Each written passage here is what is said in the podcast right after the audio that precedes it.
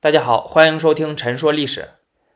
西汉征和四年（公元前八十九年），离去世还有不到两年时间的汉武帝发布了一封诏书，这就是著名的《轮台诏》。这封诏书被学界主流意见认为是汉武帝晚年实行政治转向的标志性文件，即由四处征伐、开疆拓土，调整为与民休息，巩固内部统治。其中，著名史学家田余庆先生在《论轮台诏》一文中对此有过系统精彩的论述。不过，也有少数学者呀对此持不同意见。有人认为，《轮台诏》所针对的内容只是有关西域轮台地区军事部署的局部性问题，是因二世将军李广利西征受挫所做的策略性调整，而不是朝廷的根本性大政方针的转向。还有人认为，班固在《汉书·西域传》中夸大了汉武帝悔过的内容，夸大了轮台诏的意义，也夸大了由此引起的历史转折的幅度。由于前些年辛德勇老师呢写长文啊反对学界的这个主流观点，而且再加上他与《文史哲》期刊的争端，使得这个问题再次引起了历史学界内外的热议啊。这个问题也受到了进一步的关注与讨论。那么，汉武帝晚年是否实行了政治转向呢？他对自己过往的作为是否感到后悔？啊，轮台诏是不是罪己诏？这里呢，我先说一下我个人的观点啊。通过对轮台诏本身内容以及出台的相关背景，汉武帝晚年的具体做法，汉昭帝、汉宣帝时期实行的各种措施的考察，可以得出以下几个结论：首先，汉武帝晚年确实实行了政治转向，啊，他有这样的意愿，也有这样的行为。不过呢，他只是开了一个头，政治转向的幅度也不大，更是达不到完成政治转向的程度。这次政治转向是在汉昭帝、汉宣帝时期才完成的，从而造就了昭宣中兴。其次，汉武帝晚年的后悔是对自己长时间求仙问药的后悔，是对在征和三年派遣李广利征伐匈奴，结果兵败的后悔。是对自己没有在对外战争与保障国内民生之间做好平衡的后悔啊！但是他对自己过去数十年征伐四夷、开疆拓土的事业并不感到后悔啊！他也没有彻底否定自己过往的功绩。第三，汉武帝在轮台诏中并没有深刻反省自己的错误啊，只是轻描淡写的说了一句“朕之不明”，没有过多归罪于己，反而诿过于人。因此呢，在这封诏书中，你很难看出汉武帝有多大程度上的罪己意识。接下来呢，我们就详细聊一下啊。我们先看轮胎诏本身，轮胎诏是不是罪己诏呢？我们要看一下轮胎诏的全文。这篇诏书发布的背景是，由于汉朝连年对外征战，导致国内损失惨重，民怨沸腾，再加上征和三年（公元前九十年），李广利率军投降匈奴啊，汉武帝对此感到后悔。此时，桑弘羊等人提出要派人在西域轮台地区屯田建烽火台，汉武帝不同意啊。作为回应呢，于是他发布了这封诏书。整篇诏书一共六百多字儿，其中涉及到汉武帝责备自己的只有一句话：“囊者，朕之不明。”啊，就是说过去我不明智。为啥这么说呢？紧接着就开始解释原因了啊，说汉朝使者呢在匈奴久留不回。又有人上书说，匈奴人捆住马的前后足，放在城下，喊话要把马送给我们。我把这封上书拿给满朝大臣看，啊，他们都认为这是不祥之兆。有人认为这是匈奴在显示自己的强大，嘲笑我们，让人去观星望气、占卜，啊，都显示很吉利，匈奴必定失败。还说各将之中，李广利是最吉利的，啊，所以我才派李广利率军攻打匈奴，并且指示他不要深入。之后，通过审讯俘虏的匈奴侦察人员，那证明匈奴人把马捆住啊，确实是在诅咒汉军的出兵行动。他们还通过其他方法诅咒我和汉朝军队。后来李广利兵败，士兵们有的战死，有的被俘，有的逃散，我实在是很心痛啊！大家可以看到，在轮台诏中，汉武帝用了大量篇幅为自己的行为进行辩护。啊，为什么上次出兵攻打匈奴？啊，不是我想打呀，是匈奴人诅咒咱们。满朝文武也支持，占卜也说出兵吉利，还说李广利最吉利，所以我才出兵的。李广利为啥兵败？他不听我话呀！啊，我都告诉他不要深入了，可他偏不听啊！那我有错吗？我当然有错，我的错在于是错信他人，用人不察，啊，这是一个非常典型的领导式认错。那事实上，李广利为啥兵败？你说汉武帝他心里没数吗？那当初李广利本来已经取得了胜利啊，追击敌人到了匈奴境内的范夫人城，这时候汉武帝却因为巫蛊事件呢，抓了李广利的妻子儿女。正在前线作战的李广利知道这件事之后，十分的害怕啊，他想要立功赎罪，于是率军深入，结果被匈奴人打败了，最后只好投降了匈奴。七万汉家儿郎，军中精锐就这么没了。但是汉武帝在诏书中却对此没有丝毫提及啊，反而花了大量笔墨，将战败的过错推给他人啊，给自己找借口，涉及到自己的责任呢，一句朕知不明就带过去了。相比于汉朝其他一些皇帝所下的罪己诏，这种问题就更明显了。可以看一下汉文帝在公元前一七八年啊，因为一个月之内呢出现了两次日食而颁布的罪己诏，通篇都是在责怪自己，把灾难归咎于自身。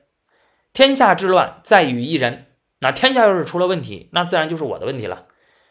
朕下不能治愈群生，上以类三光之名，其不得大矣。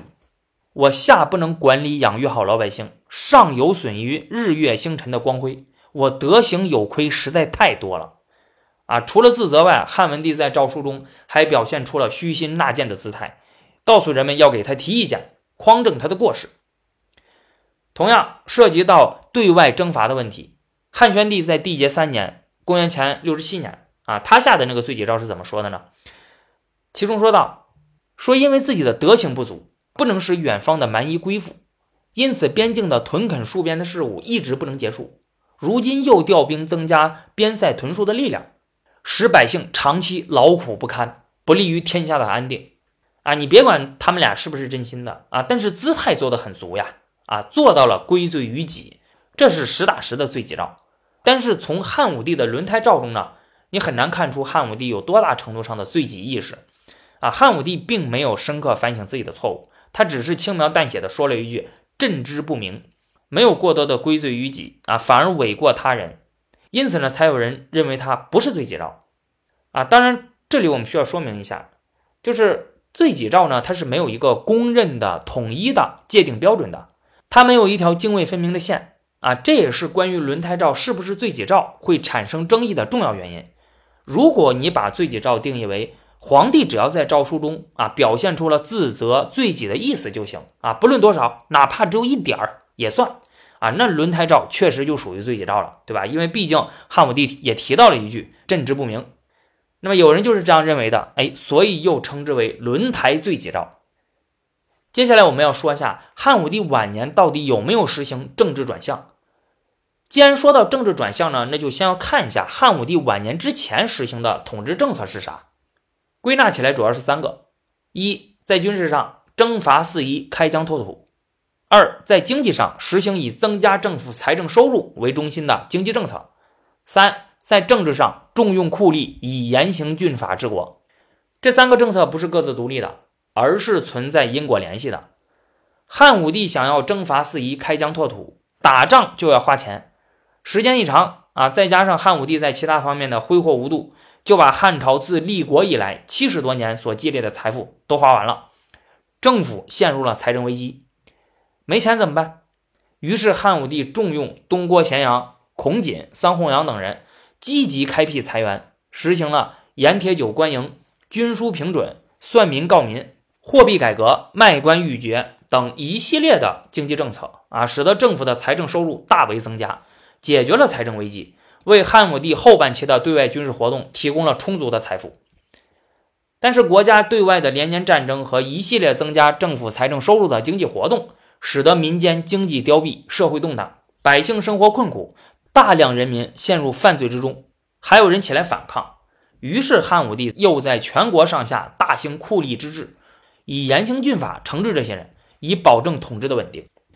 这三个政策是汉武帝一朝政治活动的核心与特色啊，也是区别于汉武帝之前汉朝历代皇帝统治政策的主要标志。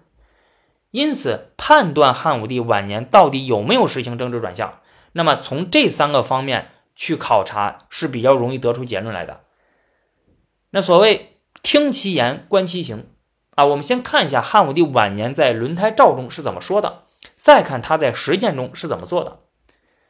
对此，汉武帝在轮台诏中提到的最重要的一句话就是：“当今务在尽科报，止善赋，立本农，修马赋令，以补缺，无法五倍而已。”首先，在军事上，汉武帝否决了桑弘羊提出的。要在西域轮台地区啊派人屯田建烽火台的建议，说这样是增加老百姓的负担。修马赋令以补缺，无法五倍而已。实行因养马而免去徭役赋税的政令，以补上缺口啊，足够边防需要，保证不缺乏就行了。那么这实际上啊是宣布呢暂时停止对外征伐了。其次，在经济上，止善赋，利本农，停止擅自增加的赋税，大力发展农业生产。啊，这是实行与民休养生息的政策。不过诏书中没有涉及到调整盐铁官营军书平准等其他经济政策的话语。第三，在政治上禁苛暴啊，严禁官吏对待老百姓苛刻残暴啊，不要以严刑峻法治民。因此，通过对轮台诏本身的考察，可以看出汉武帝晚年确实有实行整体政策转向的意愿啊，虽然没有涉及到全部政策的调整。但是确实在不少方面给出了政治转向的指示，它并不只是单单的针对的是有关西域轮台地区军事部署的局部性问题啊，或者说只是对李广利征伐匈奴失败而做出的策略性调整。那么我认为这些事情它只是由头啊，汉武帝是在借由这些事情来阐述自己准备改变统治政策的想法。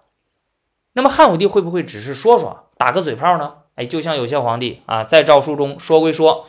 说自己哪哪哪都不行啊，自己错了，一定要改正。但是在现实中一如既往，该怎么干还是怎么干。这个就要涉及到汉武帝晚年在实践中的具体做法了。既然汉武帝晚年他在轮台诏中表达了要改变统治政策、实行政治转型的意愿，那汉武帝在实践中到底是咋做的呢？首先，在军事上，《汉书·西域传》中说。汉武帝在颁布轮台诏之后，就停止了对外征伐。《汉书·匈奴传》中也说，自从李广利兵败投降匈奴后，汉朝损失了数万军队啊，从此不再出兵。通过查阅史书可以发现呢，自轮台诏颁布之后，直到汉武帝去世啊，这期间确实没有汉朝对外征伐的相关记录。其次，在经济上，汉武帝封丞相车千秋为富民侯，作为决定实行与民休养生息。增加财富、养育百姓的政策的表示。之后任命农学家赵过为搜粟都尉，啊，推广能够提高粮食产量的代田法，以发展农业生产。不过，比较扰民的盐铁官营均输平准啊等增加政府财政收入的经济政策呢，不仅在轮台诏中看不到废除的说法，在其他文献中也看不到汉武帝晚年在实践中有调整这些政策的迹象。通过在汉昭帝时期召开的盐铁会议上就知道啊，在汉武帝晚年呢，这些政策仍然被保留了下来，没有改动。当然，单凭这一点是不足以证明汉武帝没有实行政治转向的啊，因为即使到了后来，公认的和汉武帝统治政策不一样啊，已经完成政治转向的汉宣帝、汉元帝统治时期，他们依然没有废除盐铁官营。第三，在政治上，轮台诏里虽然说了要禁苛暴。啊，严禁官吏对待老百姓苛刻残暴，不要以严刑峻法治民。但在实践中找不到相关记录，反而能看到的是呢，汉武帝很可能仍然维持了之前的做法。这里通过一件事情可以看出来，在后元二年（公元前八十七年），汉武帝生病了。啊，望气者说呀，长安监狱中有天子之气。于是汉武帝就派遣使者，分别通知京师的各个官府，对入狱的罪犯。不论轻重，一律处死。郡邸狱的长官丙吉把大门紧闭，不让使者进来，说皇曾孙在这里，别的人无辜被杀都不允许，更何况他是皇上的亲曾孙。使者回去报告给了汉武帝，啊，汉武帝就醒悟过来了，于是停止了这么做。汉武帝自己都如此苛暴，上行下效啊，那手底下的酷吏们又怎么可能会因为一纸诏令就改变呢？《汉书·循吏传》中说。武帝末用法深，啊，可见汉武帝晚年他并没有改变酷吏政治。对于禁科报这点呢，汉武帝只是停留在了喊口号上，没有付诸行动。因此，通过对轮台诏与汉武帝晚年的时间的考察，可以得出这样的结论：汉武帝晚年确实有调整统治政策、进行政治转向的意愿，并在实践中进行了一些尝试。可是，他调整的范围与幅度并不大，最终也没有完成整体政策的转向。之所以如此呢，我认为是因为汉武帝晚年之前的统治政策已经实行了三十多年，啊，积重难返，形成了巨大的政策惯性。想要改变的话，不会是一朝一夕的事啊，需要步骤，需要过程，需要时间，循序渐进，不会一下子就全部改变过来的。但是此时的汉武帝缺的恰恰就是时间，他在轮胎诏颁布不到两年后就去世了。这么短的时间之内，他根本没有时间，也没有精力全部改变。那大家要知道，这时候的汉武帝啊，已经是一个年逾花甲的老人了，体力日衰，性情暴躁，疑神疑鬼，所以他只能是开个头，却无力来完成。最终完成这一历史任务的，还是要到汉昭帝和汉宣帝统治时期了。有人曾以汉武帝去世之前的人事安排。也就是汉武帝给儿子汉昭帝留下的辅政集团的成员啊，认为汉武帝之所以选择他们啊，那恰恰就是证明了呢，那就是要他们继续执行汉武帝的既定政策啊。因此，汉武帝晚年是没有进行政治转向的。汉武帝留下的五位辅政大臣：大司马大将军霍光、车骑将军金密堤、左将军上官桀、御史大夫桑弘羊、丞相田千秋。啊，其中的核心人物是霍光和桑弘羊。有人提出，呃，霍光为人小心谨慎，能深刻的领会汉武帝的政治意图。啊，跟随汉武帝二十多年，从来没有过失，汉武帝非常信任他。汉武帝选择他，也是看中了他这一点，他可以坚决执行自己的政策，完成自己未竟的事业。至于桑弘羊，那就更不用说了，他的政治倾向和政策主张是五位辅政大臣里最鲜明的。汉武帝时期的很多经济改革就是他主持的。后来在汉昭帝时期召开的盐铁会议上，他也是坚决拥护汉武帝时期的各项制度和各项政策啊，反对变更。那么从这个角度去分析啊，很有意思。不过对此我有不同的看法。如果说汉武帝选择霍光作为辅政大臣，是希望他去执行自己既定的政治路线，那么我们就要问了：这个政治路线是汉武帝前期、中期的政治路线？还是汉武帝晚年的政治路线呢？我也可以认为是汉武帝是希望霍光继续执行汉武帝晚年的政治路线。从霍光掌权后呢，在汉昭帝和汉宣帝时期实行的各种政策也能得到侧面证明。霍光实行了大量的休养生息、轻徭薄赋、减轻刑罚等方面的措施。至于选择桑弘羊作为辅政大臣，是否就是汉武帝希望自己之前的既定政策不要改变？而继续延续的证明呢？我认为并不是。我们需要知道，汉武帝晚年的政治转向是要转到哪里？是要回到文景之治那时候的政治吗？啊，无为而治，不与民争利，啊，不对外扩张等等？不是。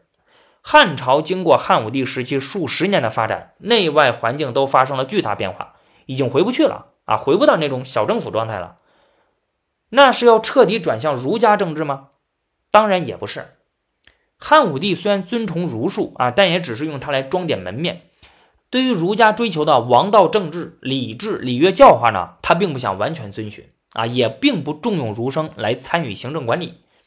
以汉武帝的政治经验呀，他很清楚，如果完全采用儒家思想治国，那是要出问题的啊。后来王莽实践了一把啊，那下场可惨了。那他要转向哪里呢？就是后来汉宣帝所总结的。汉家自有制度，本以霸王道杂之，啊，儒法并用，儒表法理。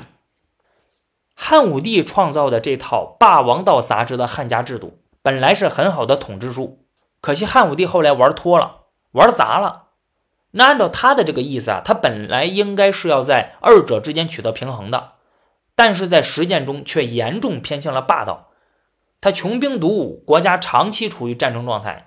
他通过盐铁官营、军书平准等经济政策，大幅度增加了政府的财政收入。他还重用酷吏，以严刑峻法治国。那么最后搞得民生凋敝，民怨沸腾，有亡秦之际。因此，他晚年所实行的政治转向，是希望政治路线往王道偏偏啊，重新取得平衡，回到霸王道杂之良好运行的状态上来。简单来说，那就是要在开疆拓土、增加政府财政收入等方面与保证民生之间做好平衡，而绝不是彻底不要霸道了啊，不要盐铁官营、均输平准这些经济政策了，不是做过火了不行，但是没有这些也不行。因此，汉武帝在辅政大臣里留下桑弘羊就是必要的了啊！再加上汉武帝晚年穷奢极欲、挥霍无度啊，可能政府当时也没有多少钱了。新政府呢，它需要这样一位兴利之臣来继续保持财政收入，维持政府的运行。所以，从这个角度理解，汉武帝以霍光、桑弘羊为辅政大臣，那正是要维持汉武帝晚年所实行的新政策。汉武帝选择他们两个呢，并不能证明当时政治上没有发生重大转向。不过，汉武帝确实是没时间完成政治转向了，那他只能开个头啊。这个任务呢，交给了汉昭帝。汉武帝去世后，汉昭帝即位，在始元六年（公元前八十一年）二月，朝廷召开了盐铁会议。在会议上，以御史大夫桑弘羊为首的政府官员和以贤良文学为主体的民间人士。就汉武帝时期的政治得失、国家现行政策展开了激烈辩论。前者支持继续进行汉武帝所开创的如开边、兴利、酷吏政治等各项事业，反对废除盐铁九官营；后者则坚决反对，啊，要求废除盐铁九官营，不与民争利，不要对外扩张，天天打仗。这次会议的召开和与会人员的辩论内容，从侧面说明了我们前面得出的结论。啊，就是汉武帝晚年呢，对于政治转向，他只是开了一个头，啊，幅度也不大，更是没有完成。否则这时候也就没必要再召开这样的会议了，啊，还讨论的这么激烈，啊，可见在当时呢，朝廷上下对此还没有形成一个统一的认识。霍光从汉昭帝即位时，啊，就前八十七年开始辅政，到汉宣帝时期前六十八年去世，执掌朝政大权将近二十年。尤其是自公元前八十年后，汉武帝留下的五位辅政大臣中，只剩下了他和田千秋。田千秋又不咋管事儿，所以霍光大权独揽。在这期间，霍光执行了汉武帝晚年的既定政策，继续深化政治转向。在军事上，与匈奴又爆发了战争。但是这个时期爆发的这些战争啊，它的规模和频次与汉武帝时期相比啊，那还是少了不少的，而且。大都属于在防御基础上的自卫反击战，啊，并且从战争的结果来看，也没有什么大的损失。在经济上，重视民间疾苦，轻徭薄赋，与民休息，百姓的生活充实了不少。